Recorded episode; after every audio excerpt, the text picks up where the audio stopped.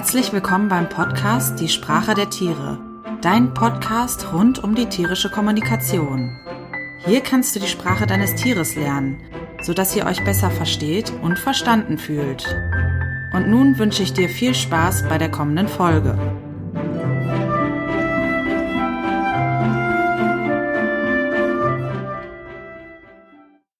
Ja, herzlich willkommen beim Podcast Die Sprache der Tiere. Heute haben wir Dorothea John dabei.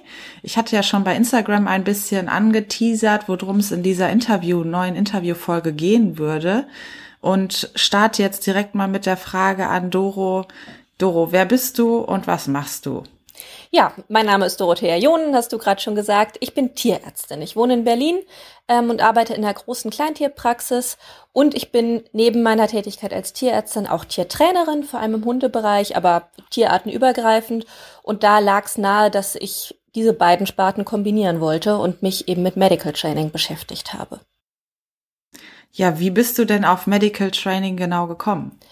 Das ist eine gute Frage. Ich fand Tiertraining eigentlich schon immer spannend. Also das ist was, womit ich mich tatsächlich seit meiner Kindheit beschäftige. Ähm, und dann habe ich in der äh, im Studium der Tiermedizin, ich habe relativ schnell angefangen, auch in der Klinik zu arbeiten neben dem Studium und eben auch in meiner Tätigkeit als Tierärztin, immer diese Diskrepanz gehabt, dass ich auf der einen Seite weiß, wie Training funktioniert und dass ich relativ gut Körpersprache lesen kann von Tieren und eben sehe, wie viel Stress die Tiere bei uns in der Praxis zum größten Teil haben, nicht alle, aber doch sehr viele. Und dass ich auf der anderen Seite eigentlich weiß, wie man durch Training ganz viel daran machen kann und ganz viel ändern kann. Ähm, und das aber in der Situation als Tierärztin, wenn mein Job jetzt eben gerade ist, diesen Hund zu impfen oder die Krallen zu schneiden, ähm, mhm. nur begrenzt umsetzen kann. Man kann schon ein paar Dinge auch in der Situation machen, aber eben nicht so wahnsinnig viel. Und deshalb, ähm, ja, ist mein Anliegen, eben Tierbesitzer zu informieren, was man an Training vorher überhaupt schon machen kann. Parallel dazu hatte ich das große Glück, dass ich ähm, bei einigen ganz, ganz tollen Trainern Seminare besucht habe und unter anderem auch ein Praktikum im Shat Aquarium in Chicago gemacht habe. Zu der Zeit war Ken Ramirez da Trainingskurator.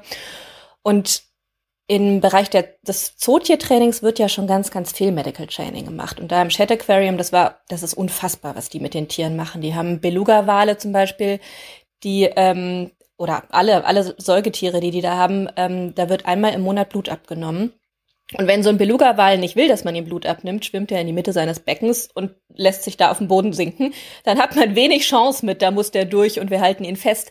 Das heißt, die sind trainiert und diese Tiere sind so trainiert, dass die eben zum Beckenrand kommen und ihre Flosse raushalten, um sich Blut abnehmen zu lassen. Und dass die zum Beispiel ähm, einen Harnkatheter schieben können, um eine Urinprobe zu bekommen oder eine ähm, Schlundsonde schieben können, um eine Probe aus dem Magen zu bekommen. Das alles im Wachzustand, ohne Zwangsmaßnahmen, ohne eben Narkosen oder Sedierung, einfach nur für eine Belohnung. Und wenn das mit dem Beluga-Wal möglich ist, dann sollte das doch mit unseren Hunden auch klappen. Ja, spannend, was du alles gemacht hast und aus welchem Blickwinkel du auch schon aufs Medical Training geguckt hast. Ähm, ja, du hast gerade schon ein bisschen erzählt, dass man das auf jeden Fall mit Beluga-Walen machen kann. Ähm, was, mit welchem Tier kann man das machen und was ist denn Medical Training jetzt eigentlich genau? Also du hast gerade schon vom Blutabnehmen gesprochen. Kannst du da vielleicht nochmal allgemein erklären für die, die es nicht kennen, was versteht man unter Medical Training? Ja, also Medical Training umfasst eigentlich zwei Bereiche. Es ist einmal das gezielte Training von Tieren für alle, als Vorbereitung für alle Dinge, die ihnen so in ihrem Leben passieren können, die im Zusammenhang stehen mit tierärztlichen Untersuchungen, aber auch mit Körperpflege oder auch ähm, so alltäglichen ja, ähm, Management-Sachen. Also im Zootierbereich wieder, da müssen die Tiere manchmal von einem Gehegeteil ins andere, damit man auf der einen Seite sauber machen kann. Und mhm. das kann man eben entweder machen, indem man auf der einen Seite ähm, Druck macht und ihnen Angst macht, sodass sie auf die andere Seite fliehen. Das mhm. wurde früher viel gemacht. Oder indem man sie trainiert, dass es eben ein Signal gibt, wo man sagt, und jetzt würde es sich sehr lohnen, in Gehegeteil B zu gehen, weil da gibt's jetzt was Gutes. Also das gehört durchaus auch, auch wenn es nicht wirklich medizinisch ist, zum Bereich Medical Training. Im mhm. englischen Sprachgebrauch gibt's da noch den Begriff des Husbandry Trainings. Lässt sich nicht so richtig gut übersetzen. Deshalb fassen wir das hier alles unter Medical Training zusammen. Ähm, und da gehört eben auch sowas rein, wie dass ich mit einem Hund trainieren kann, sich Blut abnehmen zu lassen. Also eben wirklich die einzelnen Elemente zusammenzusetzen, dass ich dem beibringe, entspannt auf dem Tisch zu sitzen, ähm, entspannt seine Pfote zu geben, mich an der Pfote manipulieren zu lassen, dann eben tatsächlich auch den Peaks auszuhalten, entspannt auszuhalten, zu tolerieren ähm, und so lange stillzuhalten, bis ich meine Blutprobe habe. Das ist so das, was auch die meisten Menschen, die sich schon damit beschäftigt haben, unter Medical Training kennen. Und es gibt aber eben noch einen anderen Aspekt, nämlich, dass ich in der Situation, also wenn ich als Tierarzt eben ein Tier auf meinem Tisch habe und jetzt irgendwas mit diesem Tier machen muss, dass ich dann darauf achte, ähm, alles, was ich tue, so zu tun, dass die Lerngesetze für mich sprechen. Also dass das Tier, auch wenn es vielleicht mhm. nicht entsprechend vortrainiert ist, zumindest Lernerfahrungen macht, die irgendwie ein bisschen für uns sprechen. Also sowas wie, dass ich versuche, wenn ich das Tier jetzt schon festhalten muss, weil es eben nicht trainiert ist, dass ich es dann loslasse, wenn es gerade möglichst gut stillhält und nicht dann loslasse, wenn es doll zappelt, weil sonst lernt mhm. es, zappeln lohnt sich. Ne? Oder dass ich ähm, unter Umständen eine Aufgabe in kleine Häppchen zerlege, wenn ich zum Beispiel, ähm, ich hatte vor, vor kurzem einen Hund in der Praxis, der eine ziemlich schlimme Ohrenentzündung hatte. Und das war nicht die erste und die fand Ohren anfassen jetzt wirklich, wirklich doof mhm. ähm, und hat einfach doll gezappelt. Ist ein kleiner Hund. Man kann kleine Hunde manchmal sehr schlecht festhalten, weil die so wuselig sind. Und ich wollte gerne eine Tupferprobe aus diesem Ohr haben, damit wir das im Labor untersuchen können, weil das eben jetzt wiederholt aufgetreten war. Und ähm, was ich da gemacht habe, war, ich habe den Hund, also die Besitzerin hat den Hund festgehalten. Ich habe einfach erstmal nur meine Hand auf die Schulter gelegt. In dem Moment, wo der Hund stillgehalten hat, habe ich die Hand wieder weggenommen. Dann habe ich die Hand ein kleines bisschen näher ans Ohr gelegt und wie gesagt, immer wenn der Hund stillgehalten hat, habe ich wieder aufgehört. Und so mhm. habe ich mich in kleinen Schritten so vorgetastet, bis ich ans Ohr rankam und dann eben tatsächlich am Ende auch die Probe nehmen konnte. Und das war für den Hund immer noch keine schöne Situation. Die hätte lieber mhm. was anderes gemacht. Aber der Lerneffekt war halt, okay, wenn ich stillhalte, dann hört's wieder auf. Und so mhm. habe ich insgesamt vielleicht drei Minuten länger gebraucht, ähm, als ich sonst gebraucht hätte, wenn ich es einfach gemacht hätte. Aber ich hatte eben am Ende einen Hund, der sogar am Ende Leckerlis nehmen konnte auf dem Tisch und das eben nicht mhm. als, es war ganz schlimm und ich musste ganz doll zappeln und es war schrecklich und dann war es irgendwann vorbei abgespeichert hat, sondern als, ja, war doof, aber wenn ich stillgehalten habe, hat es schnell wieder aufgehört. Und das ist eben auch ein ganz, ganz wichtiger Aspekt, ähm, wo leider aus Unwissenheit einfach so im, im, im Alltag mit vielen Hunden ganz viel falsch gemacht wird und deshalb viele oder Tiere, eben nicht nur Hunde, viele Tiere systematisch antrainiert bekommen zu zappeln, statt eben, äh, dass man ihnen beibringt, dass es sich lohnt, stillzuhalten. Mhm. Ja, spannend, spannend. Die, diesen Aspekt äh, oder diese Seite des Medical Trainings war mir auch noch nicht so mhm. bewusst. Du hast gerade schon ähm, von Hunden gesprochen und hast auch gerade schon gesagt, ja, eigentlich kann man das mit allen Tieren machen. Mit welchen Tieren denkst du denn, kann man das alles machen und was sind da so die Voraussetzungen, die ja. das Tier mitbringen muss? Also genau, grundsätzlich ähm, trainieren kann man alle Tiere. Wer nicht lernen kann, der ist nicht überlebensfähig. Ne? Also insofern die Evolution mhm. hat dafür gesorgt, dass all unsere Tiere ähm, lernen können, sonst ja würde es sie nicht geben. Ähm, ich persönlich habe das Glück gehabt, mit relativ vielen unterschiedlichen Tierarten trainieren zu dürfen. Also ich habe so vom Huhn bis zum Eisbären schon relativ viel trainiert, nicht mit allen wirklich Medical Training, aber mit dem Eisbären zum Beispiel ähm, habe ich Medical Training gemacht, durch ein Gitter hindurch. Also ich bin nicht lebensmüde, aber mhm. ähm, der hat zum Beispiel gelernt, sein Maul auf ein Handsignal zu öffnen, so dass man die Zähne angucken kann, was man ja mhm. normalerweise bei einem Eisbären nicht so einfach machen kann. Ähm, und ja, mit Hunden und Katzen geht das problemlos. Auch man kann auch Katzen trainieren, auch wenn das die meisten Leute erstmal nicht so glauben. Und in den Zoos und Aquarien dieser Welt wird mit nahezu allem trainiert. Es gibt, wenn ihr mal bei, bei YouTube guckt, ähm, gibt's unfassbar tolle Videos von trainierten Fischen, trainierten Alligatoren, ähm, ja, Säugetiere eben sowieso alles von der Maus bis zur Giraffe. Also da gibt's tatsächlich eigentlich keine Ausnahmen. Was man halt wissen muss, ist, ähm, wofür ist ein bestimmtes Tier bereit zu arbeiten? Also wie kann man, kann ich ein bestimmtes Tier belohnen?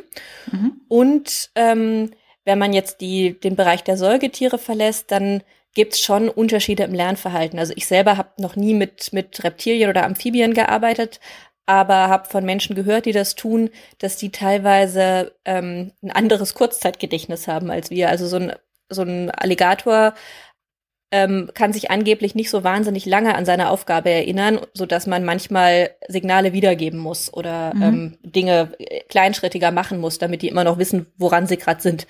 Aber das sind natürlich wirklich absolute Spezialfälle. Da muss man einfach gut über die, die, die jeweilige Art Bescheid wissen. Ansonsten im Bereich der Säugetiere gibt's eigentlich keine Einschränkung, außer dass man unter Umständen eben auf seine eigene Sicherheit achten muss. Also mhm. Eisbären kann man auch durchs Gitter durchtrainieren. Das heißt grundsätzlich die Voraussetzungen, die ich auch, sage ich mal, wenn ich eine Katze oder ein mhm. Kaninchen mhm. habe, sind zu wissen, womit kann ich denn mein Tier belohnen und ähm, wie lernt es grundsätzlich. Ganz das ist ja genau. sowieso äh, ganz gut zu wissen, um dem Tier jegliche Sachen beizubringen, nicht nur Medical Training. Ganz genau. Und dann muss man eben gucken, eben bei Fluchttieren, also Kaninchen, ähm, da kann es sein, dass man am Anfang eben noch besonders kleinschrittig vorgehen muss, damit die nicht mhm. eben sich erschrecken und weglaufen. Und grundsätzlich, um richtig ins Medical Training einzusteigen, sollte einfach eine gewisse, ich nenne es mal Zahmheit da sein. Also das Tier sollte in der Lage sein, Futter aus der Hand zu nehmen und mhm. im besten Fall grundsätzlich sich auch berühren lassen. Man kann natürlich auch damit anfangen, dass man das Berühren lassen trainiert. Ähm, aber dann ist es eben einfach, einfach deutlich mehr Arbeit. Ne? Aber man muss eben mhm. irgendwie die Belohnung ans Tier bekommen. Man kann auch damit arbeiten, dass man das Futter zum Beispiel erstmal nur aus einer Schüssel gibt, also dass irgendwo ein Eimer oder eine Schüssel steht und man tut das Futter da rein und das Tier nimmt es sich. Ähm, ja, aber irgendwie muss es halt, muss das Tier in der Lage sein, in meiner Nähe zu sein und in meiner Anwesenheit zu fressen. Wenn mhm. das nicht der Fall ist, muss ich das trainieren. Das kann ich auch tun, aber dann muss ich eben vor dem eigentlichen Medical Training anfangen zu trainieren. Das heißt zum Beispiel, ähm, meine nächste Frage wäre gewesen, in welcher Lage hilft es den Tieren am besten? Ähm, natürlich grundsätzlich, wenn man die Möglichkeit hat, sollte man früh genug damit anfangen. Ne? Genau. Ähm, und ich habe zum Beispiel auch die Erfahrung gemacht, ich fange auch an mit Medical Training mit meiner Hündin. Ist natürlich super, wenn das Tier schon Angst hat, da nochmal sozusagen Schritt zurückzugehen und die Situation systematisch wieder neu aufzubauen, genau. was so medizinische Behandlung angeht. Genau, da gibt's auch so zwei grundlegende Arten, wie man das angehen kann. Also erstmal würde ich empfehlen, wenn man ein Tier hat, was noch keine schlechten Erfahrungen gemacht hat. Also der klassische Welpe, der in die Familie kommt oder ein junges Kätzchen mhm. oder so, ähm, dass man da möglichst sofort mit Handlingsübungen anfängt, dass man dem Tier einfach beibringt, man wird manchmal festgehalten und eben auch da dieses systematisch trainiert, wenn ich dich, wenn du stillhältst, lasse ich dich wieder los, wenn du zappelst, halte ich dich im Moment länger fest, da muss man aufpassen, das sollte natürlich nicht so sein, dass das Tier irgendwie Panik bekommt, sondern man muss das mhm. sehr, sehr kleinschrittig machen. Aber wenn man das mit einem jungen Tier trainiert, was eben noch keine großartig schlechten Erfahrungen hat, dann hat man ein unglaublich gutes Grundgerüst, um nahezu alle Situationen im späteren Leben zu überstehen. Bei Tieren, die eben schon schlechte Erfahrungen gemacht haben, die wirklich äh, also wirklich schlimm Angst haben, die wirklich massiv Stress haben. Manche Hunde wollen ja noch nicht mal die Tierarztpraxis betreten. Mhm. Da muss man noch mal ein bisschen anders rangehen. Da macht es teilweise ganz viel Sinn, ähm, über sogenannte Kooperationssignale zu trainieren. Also dem Tier die Möglichkeit zu geben, zu sagen, ich bin jetzt bereit oder ich bin nicht bereit für eine bestimmte Aufgabe. Leider hatten Doro und ich bei diesem Interview echt ein bisschen Pech mit der Technik. Sowohl zu Anfang gab es schon Schwierigkeiten, als auch jetzt mitten im Interview hat uns die Technik im Stich gelassen, sodass ihr gleich eine etwas leisere Doro hört, weil wir dann das Interview per Telefon fortsetzen mussten. Und es gibt leider auch ein wenig Hall in der Aufnahme. Ich hoffe, das stört euch nicht weiter und ihr könnt den Rest des Interviews genießen für Hunde, die bereits wirklich schlechte Erfahrungen beim Tierarzt gemacht haben, also die wirklich Angst haben, die teilweise noch nicht mal mehr die Praxis betreten wollen, gibt es auch eine gute Möglichkeit, denen Kontrolle über die Situation zu geben. Also ihnen zu sagen oder ihnen die Möglichkeit zu geben, uns zu sagen, wann sie bereit sind für eine bestimmte Manipulation und wann nicht mehr. Und das kann man über sogenannte Kooperationssignale machen. Kooperationssignale sind einfache Verhalten, die der Hund ausführen kann und mit denen er sozusagen einen Start-Stopp-Knopf hat. Also wenn ich zum Beispiel auf den Tierarzttisch springe als Hund, dann sage ich damit, ich bin bereit, ihr könnt jetzt anfangen, mich zu untersuchen. Und wenn es mir zu gruselig wird, dann springe ich einfach wieder runter. Und dann mhm. hören wir Menschen sofort auf. Und damit kann der Hund eben wirklich selber sagen, was für ihn in Ordnung ist und was nicht und kann sich, wenn man das sorgfältig und kleinschrittig auftrainiert, das braucht natürlich auch viel Arbeit, das zu trainieren, aber man kann es eben tun. Mhm. Ähm, damit kann der Hund sich dann plötzlich Dinge trauen, die er sich sonst nicht mehr trauen würde, weil er ja weiß, wenn es mir zu gruselig wird, kann ich jederzeit Stopp sagen und dann hören die auf. Und natürlich mhm. ist der Deal, Hund oder Tier, wenn du mitmachst, wenn du das Kooperationssignal zeigst, wenn wir dich untersuchen oder behandeln dürfen, wirst du dafür belohnt. Und wenn das Tier dann eben sagt, nee, ich will jetzt nicht mehr, es ist mir zu gruselig, hören wir mit allem auf und belohnen dann eben einfach nicht. Mhm. Ja, und wenn man das eben wirklich kleinschrittig trainiert, dann ähm, ist das eine ganz, ganz großartige Möglichkeit, auch Tiere zum Kooperieren zu bekommen, die vorher wirklich doll Angst hatten oder vielleicht sogar Aggressionsverhalten gezeigt haben. Mhm. die dann sozusagen eine Möglichkeit kriegen, aus der Situation rauszukommen, indem sie dann, wie du sagtest, vom Tisch springen, anstatt ihre Zähne zum Beispiel einzusetzen, Ganz wie genau. auch unter Umständen manche Tiere aus Situationen rauskommen beim Tierarzt, ja. Ganz genau, ja, genau. Und das haben ja viele Tiere eben einfach schon gut gelernt, dass Aggressionsverhalten mhm. ein Weg ist, äh, Situationen ja. zu beenden. Und je nach Tier, bei einem Hund kann man vielleicht noch einen Maulkorb aufsetzen, ähm, aber schon bei einem Pferd wird es einfach wirklich schwierig, wenn Pferde gelernt mhm. haben, wirklich ähm, entweder offensives Aggressionsverhalten zu zeigen, was zum Glück sehr selten ist, oder wenn sie panisch eben versuchen loszukommen, dann ist das einfach eine saugefährliche Situation für alle ja. Beteiligten. Und wenn man da dem Pferd eben einfach ein gewisses Mitspracherecht geben kann, macht es das für alle viel sicherer und man kommt eben einfach unter Umständen zum Ziel, ähm, wo man sonst mindestens eine Sedation gebraucht hätte oder bei manchen Pferden vielleicht sogar ein Blasrohr, um überhaupt ähm, in die Nähe zu kommen. Mhm. Und das Tier dann sedieren müsste in irgendeiner Art und Weise, ja. Ja. Ähm, spannend, spannend. Was sind denn, du machst ja auch, bietest ja auch Medical Training an. Was sind so die drei ersten Dinge, die du dem Tier beibringst? Kann man das überhaupt sagen? Jetzt haben wir gerade schon gehört, man könnte den unbeleckten, sag ich mal, Welpen haben. Oder ähm, ja, das, äh, die Katze, die schon super den Stress hat beim Tierarzt. Ähm, was sind da so die ersten drei Schritte, die du beibringst oder die du beibringen lässt, ja auch durch den Halter? Also genau, es kommt eben natürlich sehr aufs Tier an. Es gibt jetzt nicht ein pauschales Vorgehen, was immer und überall richtig ist, mhm. aber so grundlegend würde ich eben immer sagen, als eine der wichtigsten Säulen bei Tieren, wo das eben noch möglich ist, ist dieses lass dich festhalten und halte still, wenn du festgehalten wirst. Das ist mhm. was, was eigentlich in, nach meiner Meinung jedes Tier lernen sollte, also jedes Tier, was man potenziell in seinem Leben festhält. Wie gesagt, den Eisbär oder Löwen würde ich da vielleicht noch ausnehmen. Mhm. Ähm, aber das ist einfach ein ganz, ganz wichtiger Skill. Wenn die das können, ähm, dann hat man ganz viel gewonnen. Und als zweites würde ich eigentlich auch bei jedem Tier irgendeine Form von Kooperationssignal ähm, trainieren. Ob das jetzt eben auf den Tisch springen ist bei Tieren, wo das größenmäßig geht. Ähm, beim Hund könnte man zum Beispiel eine Seitenlage trainieren oder eine Pfote geben. Beim Pferd mhm. äh, könnte das ein Kopfsenken sein oder bei allen Tieren geht ein bestimmtes Target berühren, also mit der Nase oder mit einer Pfote eben irgendeinen Gegenstand berühren und solange der Gegenstand berührt wird, sagt das Tier, es ist alles okay, wir können weitermachen und wenn das, äh, wenn die Nase oder Pfote weggenommen wird, dann hören wir Menschen eben auch mit allem auf. Das ist eben eine wirklich schöne Sache und mit den meisten Kooperationssignalen kann man eben ganz, ganz viele unterschiedliche Dinge machen. Und dann muss man aber natürlich, nur weil ich das Kooperationssignal auftrainiert habe, heißt es das nicht, dass ich jetzt plötzlich alles machen kann. Mhm. Dann muss ich anfangen, die einzelnen Manipulationen zu trainieren. Also eben zu sagen, okay, ich ähm, fange an, dich zu berühren, während du dein Kooperationssignal zeigst, oder ich fange an, mit irgendwelchen Gegenständen irgendwas zu machen. Und was man da eben als vielleicht dritte Sache ähm, noch bei jedem Tier trainieren sollte, ist das Aushalten von äh, leicht unangenehmen oder vielleicht auch leicht schmerzhaften Reizen. Denn sowas mhm. wird ja immer kommen, eben eine Blutentnahme, eine Injektion, eine Impfung.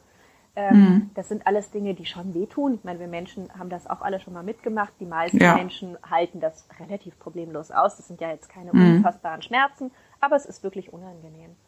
Und was man da machen kann, was ich eine sehr, sehr elegante Lösung finde, die ich auch ähm, bei den, bei den Zootiermenschen gelernt habe, vor allem eben bei Ken Ramirez im Shed Aquarium, ist, dass man ähm, die Tiere trainiert, dass man immer unterschiedliche Dinge macht. Also zum Beispiel mhm ähm, mit einer Zahnbürste über die Haut rubbeln, ähm, mit einer Haarklammer irgendwo reinpieksen, mit einem Eiswürfel äh, an der Haut lang streichen, mit irgendwas etwas wärmerem oder heißem, also natürlich so, dass man das Tier nicht verbrennt, die mhm. Haut berühren, sodass es immer unterschiedliche Sinneseindrücke sind, ähm, die alle irgendwie komisch sind, vielleicht manchmal eben leicht schmerzhaft, aber gut auszuhalten. Denn was mhm. man ja im Training nicht machen kann, ist ständig Nadeln ins Tier zu stechen. Also man kann ja, ja zu Trainingszwecken irgendwie immer pieksen, ne? aber ähm, über diese unterschiedlichen Sinneseindrücke kann man eben die Tiere auf ganz, ganz viele merkwürdige Dinge vorbereiten, ohne wirklich pieksen zu müssen oder ohne wirklich mhm. irgendeine medizinische Untersuchung ähm, durchführen zu müssen. Ja, spannend. Ähm, ich habe dich ja so ein bisschen über Facebook gefunden und ähm, weiß auch, dass du mit deiner Hündin ganz viel machst. Ähm, vielleicht kurz noch äh, zum Schluss.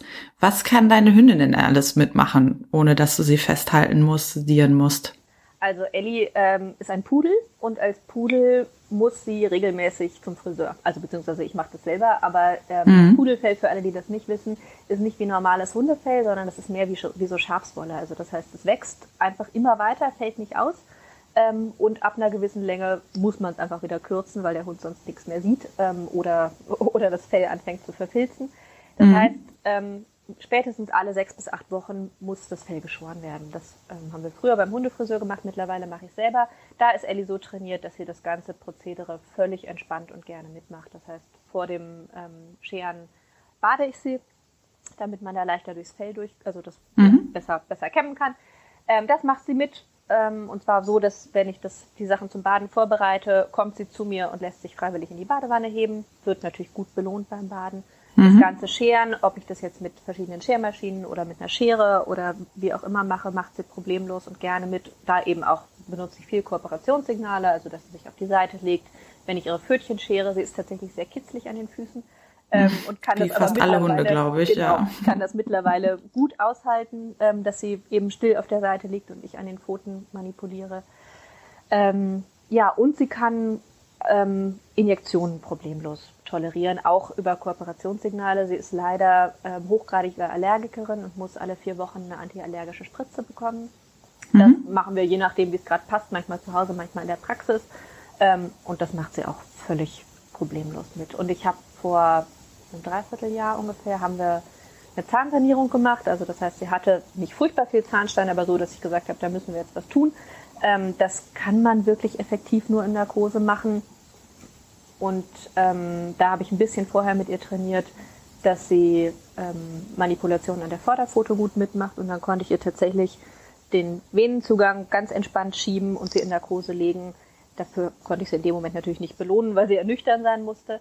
Mhm. Ähm, aber ich war dann zwei Wochen später mit ihr wieder in dem Raum, wo wir das gemacht haben und habe äh, nochmal trainiert und da war sie völlig entspannt. Also das heißt, da hat sie offensichtlich Super. keine negativen ähm, Erfahrungen abgespeichert. Also das ja, ist sehr, sehr schön und ähm, entspannt gewesen. Ja. Und es ist im Alltag halt unheimlich schön, wenn da irgendwas, wenn sie irgendwo was im Fell hat oder eine Zecke oder was auch immer. Sie kommt teilweise wirklich zu mir und sagt, Entschuldigung, kannst du mal? Ähm, weil sie das durchaus verknüpft hat, dass es sich lohnt, ja. äh, manchmal stillzuhalten, auch wenn es kurz zieht. Und das macht ja. unseren Alltag einfach sehr viel leichter und schöner, als wenn ich sie da ständig ähm, ja, fesseln und knebeln müsste. Ja, das finde ich spannend. Das ist so ein bisschen für mich, würde ich sagen, so das High-End von dem, was man so mit Medical Training ja auch erreichen kann. Also ich hätte mir nie vorstellen können, bevor ich das bei dir gesehen habe, dass ein Hund sich sozusagen freiwillig äh, kooperativ einen Venenzugang schieben lässt. Das ist auf jeden Fall ja sehr spannend. Ähm, ja, apropos, wie kann man denn mehr über dich erfahren und über deine Arbeit? Vielleicht auch, äh, was alles deine Hündin Ellie kann. Wie kriege ich mehr Informationen zu dir und deiner Arbeit? Also, ähm, auf Facebook findet ihr mich unter Klickerschule. Da habe ich eine Seite, wo ich immer wieder auch Videos ähm, poste von Ellie und mir oder eben auch generell auch manchmal Links zu spannenden Sachen von anderen. Es gibt ja ganz viele andere tolle Trainer und Tierärzte, die auch Medical mhm. Training machen und anbieten. Dann ähm, gibt es meine Homepage www.klickerschule.de. Da findet ihr Kontaktdaten und ähm, eben noch ein bisschen was zu mir, zu meiner Person. Und ich freue mich ganz doll, ich habe äh, ein Buch geschrieben zum Thema Medical Training, zum Thema Blutabnahme beim Hund trainieren. Also das ist spezifisch für Hunde, ähm, mhm. ist aber ja grundsätzlich kann man das natürlich auch auf andere Tierarten übertragen, wenn man ein bisschen, bisschen Grundwissen zum Thema Training hat. Das Buch ist im Moment noch nicht erschienen. Das wird im EasyDocs Verlag erscheinen.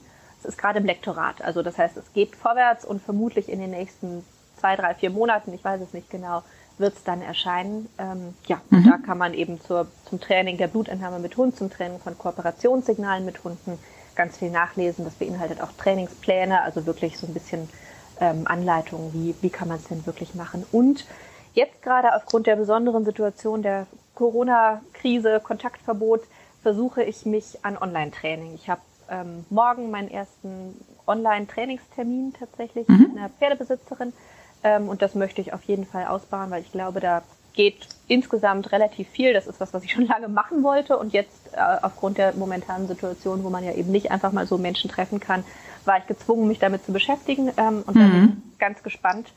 Und ja, freue mich, wenn da jemand Interesse hat und sich gerne meldet. Ja, spannend, wie das dann laufen wird. Super. Also ich finde das auch toll, wie wie du und andere ähm, sich jetzt so expressmäßig mit dem Thema auseinandersetzen und ähm, ja sagen, mein Angebot soll trotzdem auch in diesen Zeiten äh, für alle verfügbar sein, die es brauchen. Ja, liebe Doro, ich danke dir recht herzlich, ähm, auch trotz unserer Technikprobleme, ähm, für unser tolles Interview. Es hat mir sehr viel Spaß gemacht. Ich habe sehr viel gelernt. Ich hoffe, meine Hörerinnen und Hörer haben auch viel gelernt. Und ja, ich wünsche dir noch eine schöne freie Woche. Und ähm, vielleicht hör, hören wir ja mal mehr von dir hier auf diesem Podcast. Das würde mich freuen. Ja, vielen Dank. Ich hatte auch ganz viel Spaß. Ich liebe es, über Medical Training zu sprechen, falls man das nicht gemerkt hat. also, Doch, ja. ich glaube schon. sehr schön. Ja, also sehr gerne wieder. Und dann wünsche ich dir auch ein, eine schöne restliche Woche und an alle Zuhörer, bleibt gesund. Ja, vielen Dank. Bis bald. Bis dann. Tschüss. Ja, das war das Interview mit Doro. Etwas holprig in der Technik, aber nichtsdestotrotz fand ich es ein super spannendes Thema. Ich bin, wie gesagt, noch gar nicht so lange Wisserin und Kennerin dieser Methode des Medical Trainings und hoffe, dass ihr da auch einiges habt mitnehmen können. Vielleicht ist es ja sogar das erste Mal gewesen, dass ihr was von Medical Training gehört habt. Wie immer freue ich mich über euer Feedback zu dieser Folge, gerne auf Instagram unter dem Post zur Folge oder als Rezension bei iTunes und freue mich natürlich auch darüber, wenn ihr wieder beim nächsten Mal dabei seid beim Podcast Die Sprache der Tiere. Und bis dahin bleibt gesund und tierische Grüße von Judith von Die Sprache der Tiere.